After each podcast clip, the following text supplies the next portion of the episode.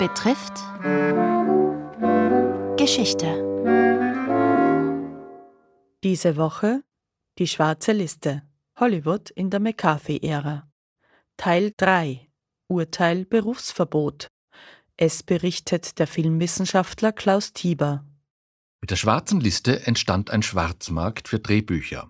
Autorinnen und Autoren, die von den Studios nun nicht länger beschäftigt wurden, hatten zwei Möglichkeiten weiterzuarbeiten.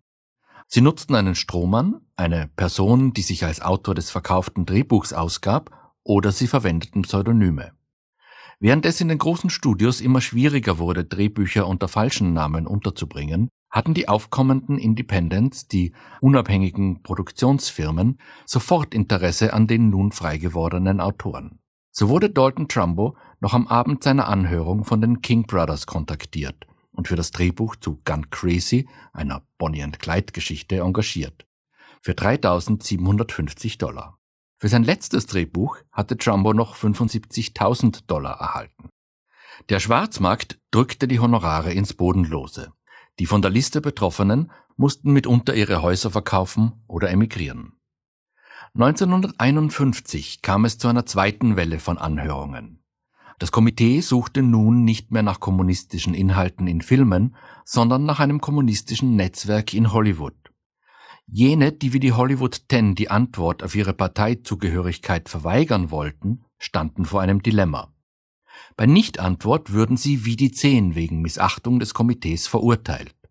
Bei Eingeständnis der Zugehörigkeit zur kommunistischen Partei erfolgten unweigerlich Fragen nach Genossinnen und Genossen. Naming Names, das Nennen von Namen anderer Parteimitglieder war der Preis, um nicht auf die Liste zu kommen. Ein Preis, den nicht alle zahlen wollten. Diejenigen, die vor das Komitee gerufen wurden und die Aussage verweigerten, taten dies nun, legal, unter Berufung auf den fünften Zusatz der Verfassung, wonach sich niemand selbst beschuldigen muss. Dieser sparte ihnen Verurteilung und Gefängnis. Der Platz auf der schwarzen Liste hingegen war ihnen sicher. Die schwarze Liste war nicht unveränderbar. Der Preis, um nicht auf diese zu gelangen oder von ihr wieder heruntergenommen zu werden, war besagtes Nennen von Namen. Es gab ein sogenanntes Clearance-Verfahren, einen Reinigungsprozess, nach dessen erfolgreicher Absolvierung man bedenkenlos anstellbar war. Der Beschuldigte musste an das Komitee eine Petition richten mit dem Anliegen einer öffentlichen Widerrufung, inklusive dem Nennen ehemaliger Genossinnen und Genossen.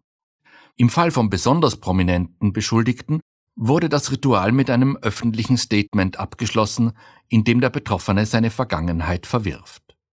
Die beiden bekanntesten Fälle für Filmemacher, welche die Namen anderer Parteimitglieder nannten und sie damit auf die schwarze Liste setzten, waren Edward Mitrick und Elijah Kazan.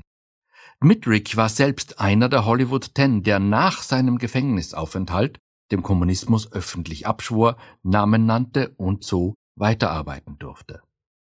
Elijah Kazan war zu dem Zeitpunkt die große Hoffnung der amerikanischen Linken, ein Regisseur, der sich am Theater und im Film sozialer Themen annahm.